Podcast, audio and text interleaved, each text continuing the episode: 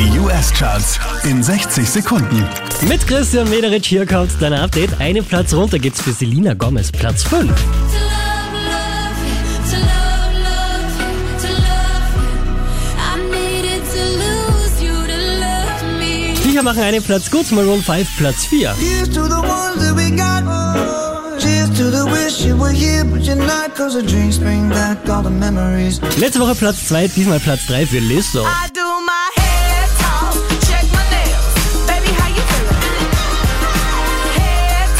Viecher macht nochmal einen Platz gut, Dua Lipa, Platz 2. don't show up, don't show up, don't come out, don't come out, won't stop caring. Unverändert an der Spitze der US Airplay Charts, das ist Post Malone.